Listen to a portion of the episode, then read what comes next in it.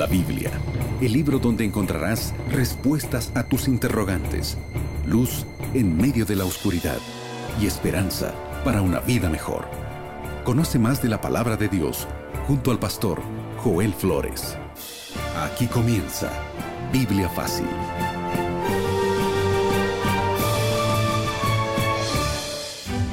Como siempre agradecidos a Dios porque nos permite una vez más tener este encuentro para poder estudiar la Biblia. Me alegra que puedas estar allí sintonizando el programa y como siempre con Biblia en mano y un corazón dispuesto para comprender el mensaje que Dios tiene a través de su palabra.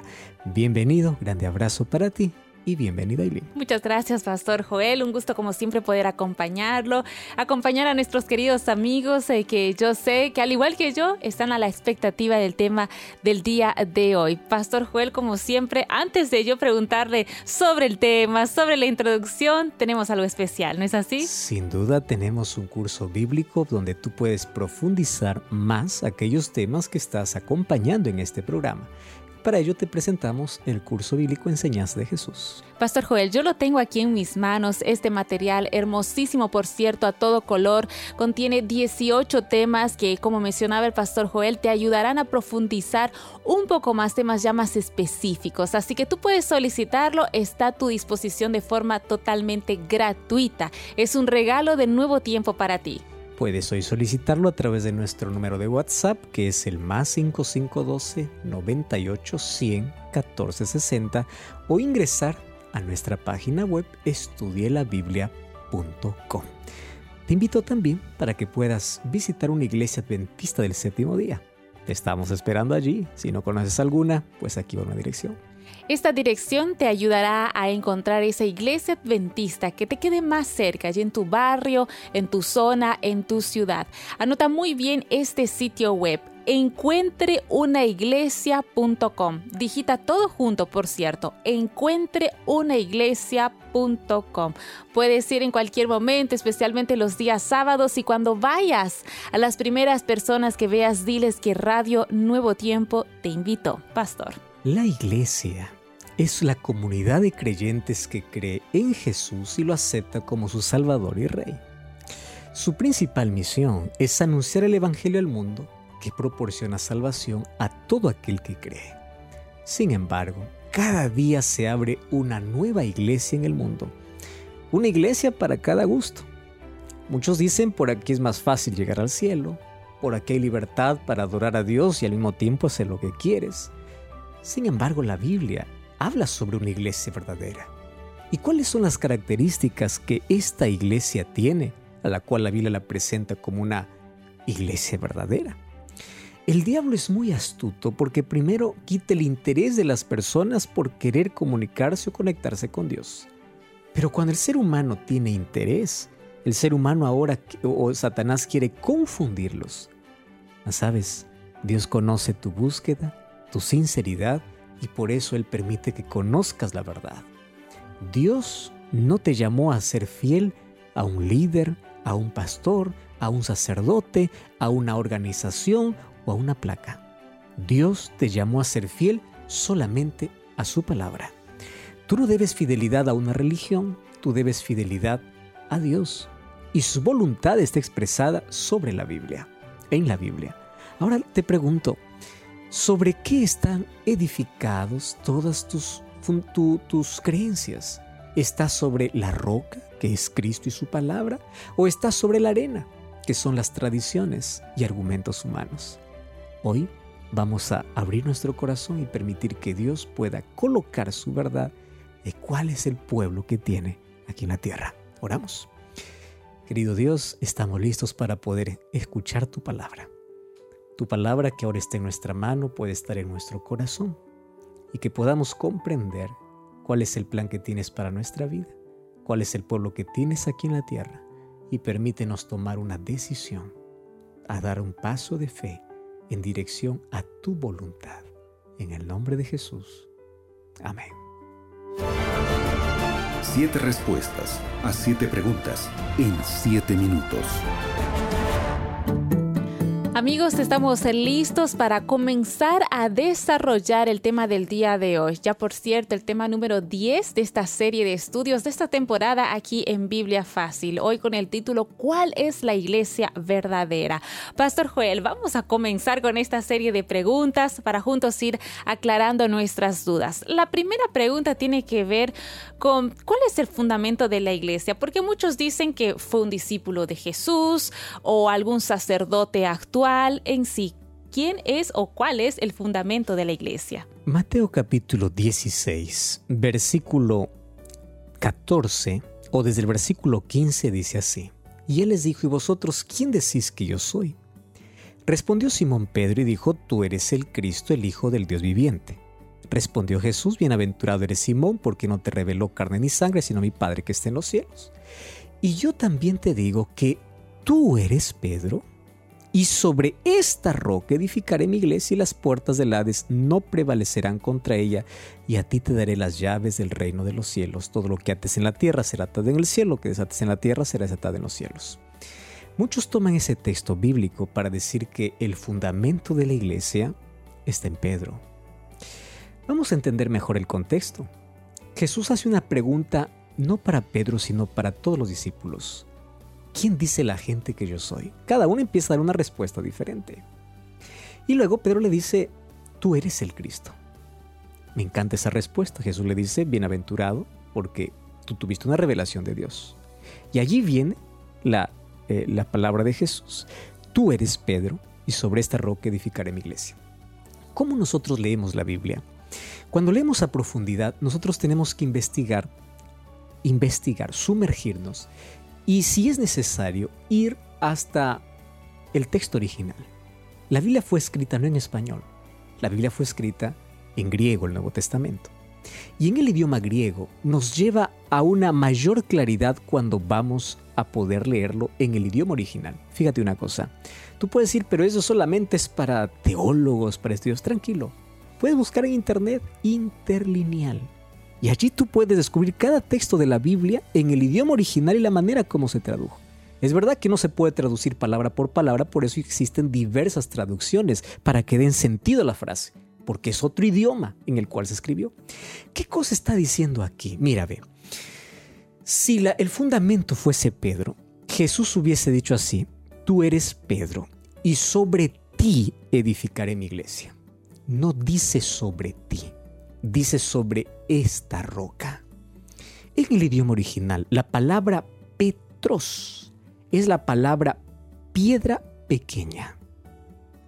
¿Correcto? Piedra pequeña. ¿Y qué cosa es roca? Porque dice sobre esta roca edificar en mi iglesia. Ya no está haciendo referencia más a Pedro. Si Pedro es una piedra pequeña, no puede ser roca. Porque Petros es piedra pequeña no fue edificada sobre una piedra pequeña, fue edificada sobre qué? Sobre una roca.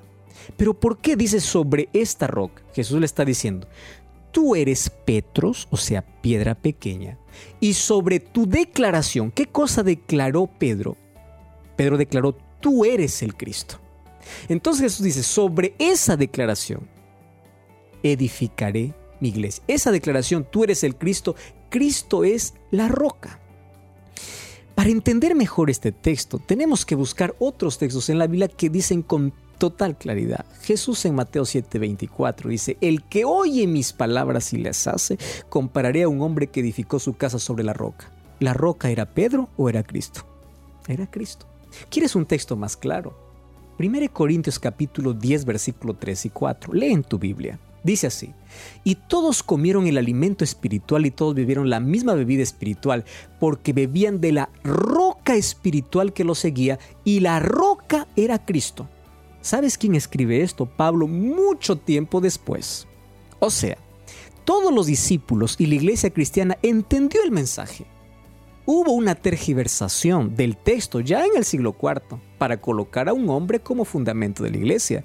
Pero ellos lo entendían perfecto. Incluso, dice Pablo, la roca era Cristo. Y muchos dicen, pero ¿por qué dice las puertas del infierno no prevalecerán? Este es otro asunto. Yo te pregunto, las puertas del infierno, aquí cuando el infierno está hablando de la muerte, ¿no prevalecieron contra Pedro? Pedro está muerto. quién es el que no contra quién no pudieron prevalecer la muerte? Contra Cristo. Entonces no está hablando aquí sobre Pedro, sino eh, está hablando la roca sobre Cristo. Además, mira, Pedro, si fuese el fundador de la iglesia, entonces nosotros tenemos una referencia de algo quebrado porque Pedro falló a Jesús después de esta declaración. Además, una declaración más clara aún es que en el libro de Hechos tú ves que la persona más influyente entre los discípulos no fue Pedro. ¿Sabes quién fue? Jacobo. Es decir, si Jesús hubiese puesto en Pedro como el fundamento de la iglesia, Pedro hubiese sido el primer presidente en el concilio de Jerusalén y no fue el presidente. ¿Sabes quién fue el presidente? Jacobo. Eso significa que Jesús no edificó su iglesia sobre Pedro, sino sobre la roca y la roca es Cristo. Cuando dice te daré las llaves, llaves significa autoridad. Y es verdad que cuando Pedro predicó en el Pentecostés, tres mil se arrepintieron o se bautizaron. Él tuvo la autoridad para abrir, para abrir la puerta del Evangelio para que muchos puedan comprender esa verdad. Mas me encanta lo que dice Efesios 2, 19 al 21. Ya no sois extranjeros ni advenedizos, sino conciudadanos de los santos, miembros de la familia de Dios, edificados sobre el fundamento de los apóstoles y profetas, siendo la principal piedra Jesucristo. O sea, más claro que este texto ya no puede existir. Pastor, qué importante poder aclarar eh, este punto y ver definitivamente que el fundamento de la, de la iglesia no fue un discípulo o un sacerdote, el fundamento es Cristo Jesús. Ahora, para seguir entendiendo un poco más sobre este tema y cuando hablamos de la iglesia verdadera, incluso la Biblia, para que nosotros podamos entender las cosas de una forma más sencilla, muchas veces se utilizan metáforas, ¿no es así? ¿Con qué metáforas es descrita la iglesia en la Biblia? Por lo menos encontramos unas siete. Vamos a ver de manera breve. La primera está en Efesios 5:23. Dice, el marido es cabeza de la mujer, así como Cristo es la cabeza de la iglesia, la cual es su cuerpo y él es su salvador. La primera imagen que coloca es que la iglesia es como un cuerpo.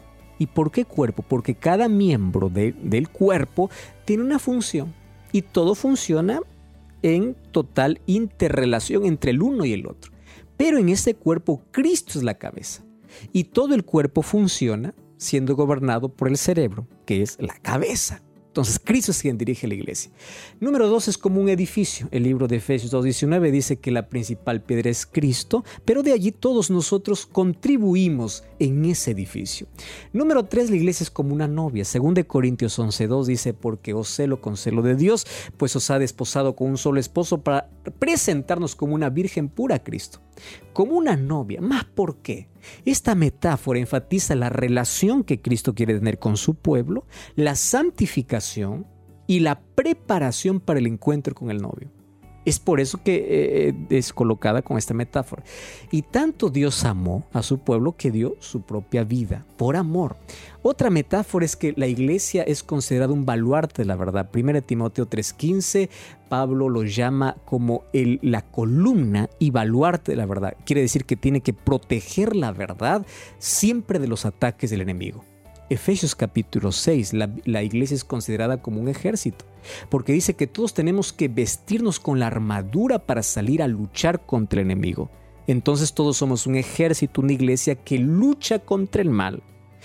Número, eh, bueno, la siguiente metáfora es que la iglesia es considerada como una familia. Nos tratamos de hermanos porque creemos que Dios es nuestro Padre.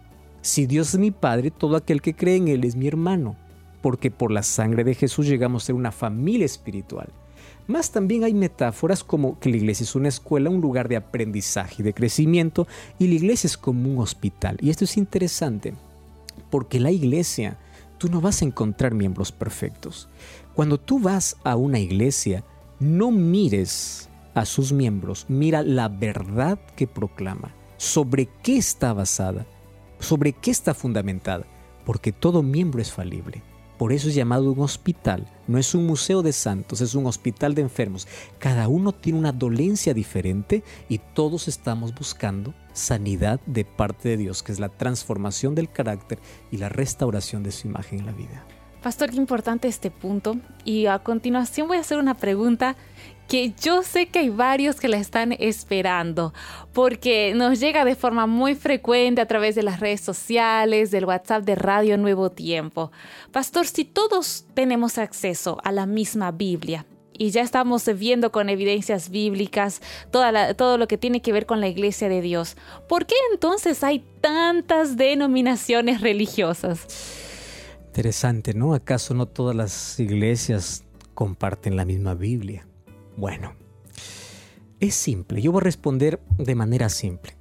Porque cuando el ser humano coloca argumentos por encima de la palabra de Dios para justificar su argumento, nace una nueva iglesia. Cada día se abre una nueva iglesia en el mundo. Comencé diciendo que hay iglesia hoy para todos los gustos. Pareciera que hay una religión para cada tipo de persona. Muchos dicen por aquí es más fácil, por ahí más complicado, aquí eres libre, haz lo que quieras y al final adoras a Dios. En una enciclopedia de la Universidad de Oxford fue publicada una lista de 34.000 religiones cristianas. Luego esto fue actualizándose, hoy hay más de 40.000 denominaciones religiosas cristianas. Entonces la gente dice, pues la religión no es religión, la religión puede ser vista como política, cada uno lleva miembros, la religión es vista como un negocio. Es triste, hace algún tiempo vi una publicación diciendo, vendo una iglesia con 300 miembros. ¿Cómo esto puede ser una iglesia de Dios? Mira, el diablo es muy astuto. Primero, hace que el ser humano pueda estar distraído y no pueda tener interés en las cosas de Dios. Pero luego cuando tiene interés, porque el Espíritu Santo tocó su corazón, el diablo quiere confundirlo. ¿Y de qué manera? Por lo menos de tres maneras. Número uno, sincretismo religioso. ¿Qué significa sincretismo? Satanás levanta un camino nuevo diciendo, con, disfrazado de Cristo, de cristianismo, disfrazado de Biblia, con un 90% de verdad y un 10% de mentira. Y eso es suficiente para poder engañar, porque la mayor parte puede ser verdad, pero la mentira está bien envuelta. ¿Tú tomarías una gota de veneno, una gota en un vaso de agua? Tú puedes decir que puede hacer una gota si el vaso del agua es en mayor cantidad, pero es suficiente para matarte. La mentira es así. Entonces el diablo intenta mezclar para confundir a las personas la verdad o la mentira con la verdad. Número dos, el segundo camino es, personas no existe la verdad. Cada uno vive su propia verdad. Vivimos en un mundo donde el relativismo es lo más común. Cada uno vive su propia verdad. La Biblia dice que hay una verdad. Jesús es el camino, la verdad y la vida. Juan 17, 17 dice, tu palabra es verdad. Entonces, para tener la verdad hay que estar cerca de la Biblia. Más lejos de la Biblia, más cerca del error. Más cerca de la Biblia, más, más cerca de la verdad, más lejos de, de la mentira. Entonces, fíjate una cosa aquí el tercer camino es una verdad incompleta. Hay personas que dicen, bueno, eh, leemos todo menos Daniel, menos Apocalipsis, porque eso nos da miedo, eso nos asusta. Querido, Satanás siempre trata de ocultar parte de esa verdad y eso es peligroso. ¿Cuál debe ser, eh, cómo debe ser eh, nuestra actitud frente a eso? Hechos capítulo 17, versículo 11 dice así, los bereanos, ellos eran más nobles porque ellos investigaban la Biblia para ver si estas cosas eran así. Ellos cuestionaban. Tú tienes que cuestionarte todo lo que crees si realmente está escrito. Y una vez más repito, Dios no te llamó a ser fiel a un pastor, a una organización, una placa. Dios te llamó a ser fiel a su palabra. ¿Sabes por qué muchas iglesias surgen en el mundo? Por causa de la ceguera espiritual. Y la ceguera espiritual es el resultado de no abrir la Biblia. Iglesias vendiendo escobas consagradas, iglesias vendiendo aceite consagrado, iglesias aprovechándose del fruto de la ignorancia espiritual. Tú no puedes colocar tu fe en un líder o en la tradición, coloca tu fe en la palabra de Dios. Por eso Jesús dice en Juan 5:39, escudriñad las escrituras. Ese es el camino que debemos tomar. Pastor, ahora, frente a tantas denominaciones religiosas, ¿cuál es la actitud correcta que tal vez podemos tener? ¿Qué debo hacer frente a esto? Más de 40.000 denominaciones. Muchos pueden ver esto como un laberinto. Hay algunas personas que piensan así. Como existen tantas iglesias, yo no escojo ninguna. Así estoy bien, yo puedo ser un cristiano libre desde casa, sin pertenecer a ninguna iglesia. Eso no es correcto, porque según Hechos 2.47, todos los que iban a ser salvos formaban parte de una iglesia. Otras personas dicen, bueno, Como hay tantas iglesias, todas las iglesias conducen a Dios. Cualquiera sirve, porque todas alaban eh, y todas abren la Biblia. ¿Eso es verdad? Vamos a ver de aquí. La tercera actitud es yo voy a buscar una iglesia que esté fundamentada en la Biblia. Esa es la actitud correcta. Y esas, y esas características lo encontramos en la Biblia. Las personas que dicen lo importante es alabar, no importa la iglesia donde estés, yo quiero decirte que hoy muchas iglesias se abren para adorarse a sí mismos adorar sus sentimientos. Hay una religión basada en me siento cómodo, aquí me siento bien. Eso no es una religión verdadera. Una religión verdadera es aquí se proclama la verdad. Hay personas que solamente van a la iglesia para ver milagros.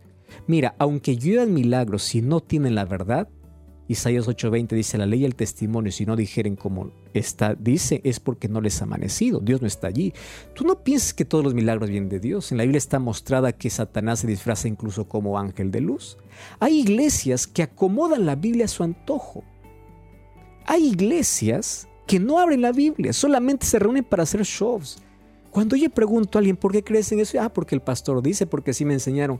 ¿Por qué no dice porque así dice la Biblia? Porque ese es el fundamento de nuestra fe.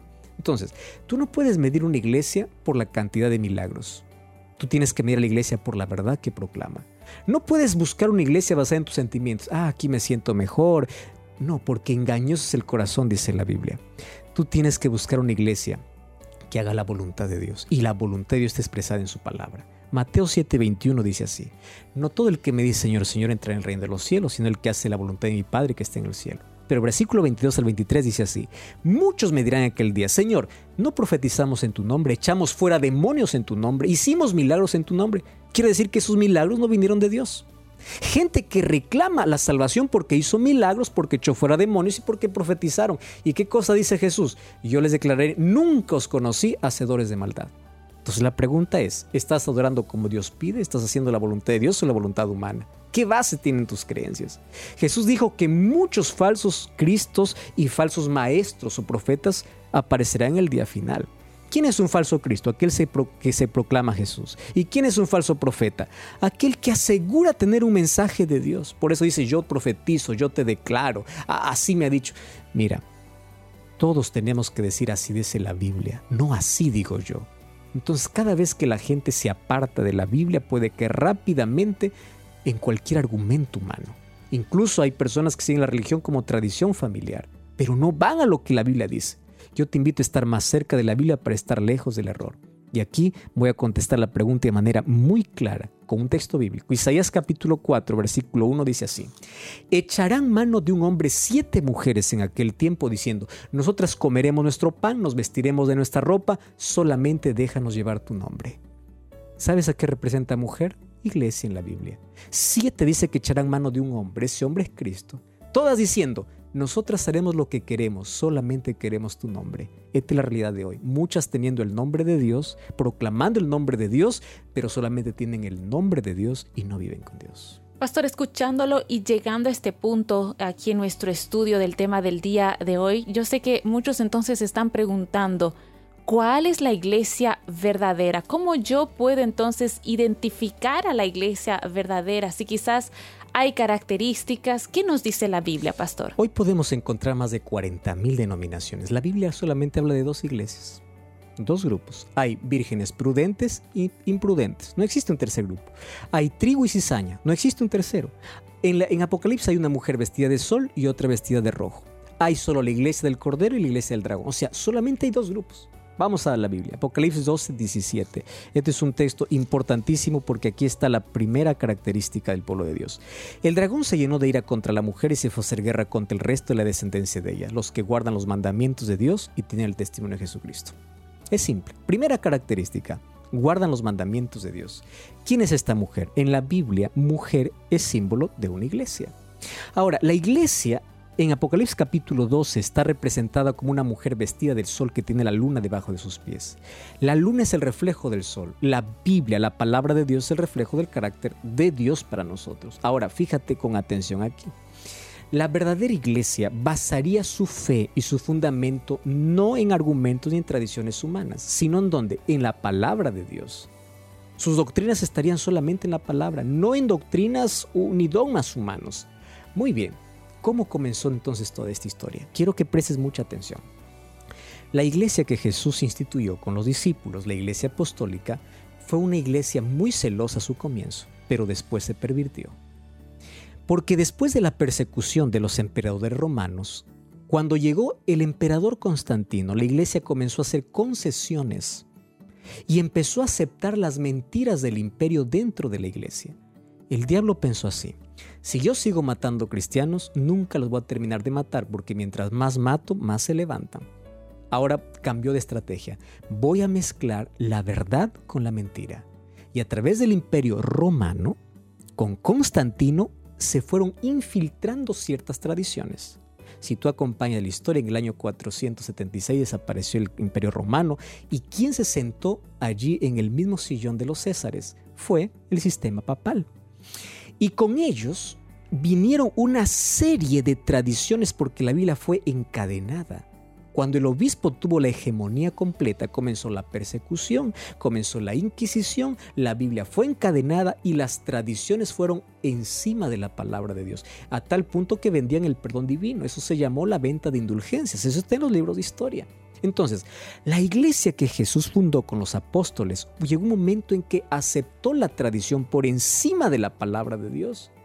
Pero el pueblo de Dios continuó siendo fiel. ¿Cómo? Apocalipsis capítulo 12 dice que esa iglesia fue llevada al desierto, tuvo que esconderse de que de la persecución del sistema papal. Aquellos que mantenían la verdad estuvieron escondidos por 1260 años. Pero mientras estaba la hegemonía desde el año 538 hasta 1798, puedes comprobarlo con cualquier libro de historia, en esos 12 siglos, el pueblo de Dios estuvo escondido, estuvo perseguido, el verdadero pueblo de Dios. Pero después de esos 12 siglos, tuvo que volver al escenario mundial. Déjame mencionarte algunas cosas. En el año 313 se dio el edicto de Milán con Constantino. En el año 321 Constantino dijo que hay que adorar el día domingo como día del sol y luego fue introducido dentro de la Iglesia Católica. Ahora, en el año 364, en un concilio religioso, se patentó el domingo como día de reposo. ¿Basado en qué? En lo que Constantino metió a la iglesia cristiana. En el año 370 comienza el culto a los santos. En el año 400 oración por los muertos. En el año 530 el dogma de purgatorio.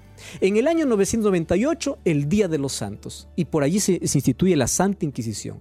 En el año 1190 se comienzan a vender indulgencias. En el año 1216 se comienza la confesión auricular a un sacerdote. O sea, nada de eso está en la Biblia.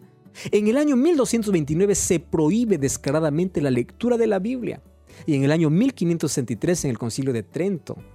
La tradición es colocada encima de la Biblia, o sea, la verdad pura se contaminó, pero Dios siempre tuvo un pueblo fiel. ¿Y cuál es ese pueblo fiel? Número uno, guarda sus mandamientos. La pregunta es, ¿la iglesia que tú das guarda los mandamientos de Dios? ¿Cuáles mandamientos? Ya vimos aquí un programa anterior, lee Éxodo capítulo 20. Número dos, tiene el testimonio de Jesús. Dice que guarda los mandamientos de Dios y tiene el testimonio de Jesús. ¿Y cuál es el testimonio de Jesús? El espíritu de profecía. Número, número 3. Tiene un mensaje singular. Apocalipsis capítulo 14, versículo 6 al versículo 12. Habla que este tiene un mensaje diferente. Hablando sobre adoración, sobre la confusión y la caída de Babilonia y sobre el juicio de Dios. La iglesia donde tú estás habla sobre adoración verdadera, habla sobre el juicio de Dios. La iglesia donde tú estás condena los pecados de Babilonia, y finalmente, Mateo 24, 14 dice que esto sería un, pueblo mundial. Yo no puedo tener una iglesia que solamente está en mi ciudad, solo en el país, porque el mundo necesita conocer a Dios. La, iglesia tiene que estar en todo el mundo. Ahora, primera de Juan 2, 3 y 4 dice, en esto sabemos que amamos a Dios cuando guardamos sus mandamientos. El que dice yo le conozco y no guarda sus mandamientos, él es mentiroso y la verdad no está en él. Eso no lo digo yo, dice primera de Juan 2, 3 y 4. Entonces, compara las características que la Biblia presenta con las creencias que tú tienes. Ahora, fíjate aquí.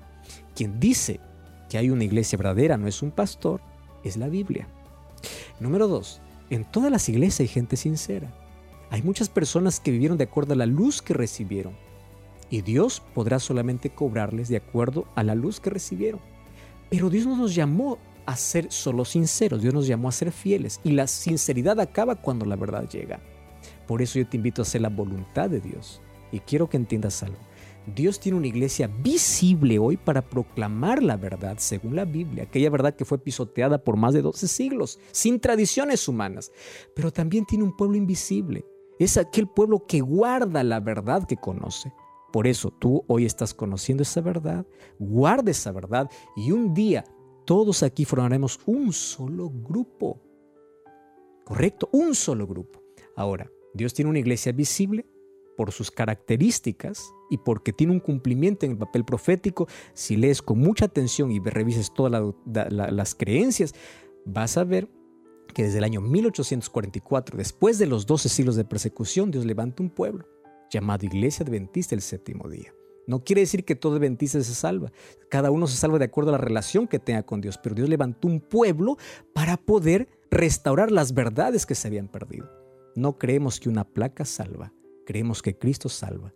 Pero la Biblia presenta un pueblo que guarda los mandamientos de Dios y fundamenta tus creencias en ello. Quiero orar contigo.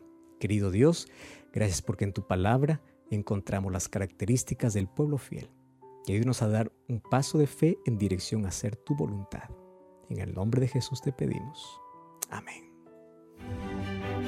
Amigos, es así como llegamos al final de nuestro programa. Pastor Joel. Como siempre, te invitamos a buscar una iglesia adventista el séptimo día para seguir profundizando este tema. Nos esperamos allí. Que Dios te bendiga.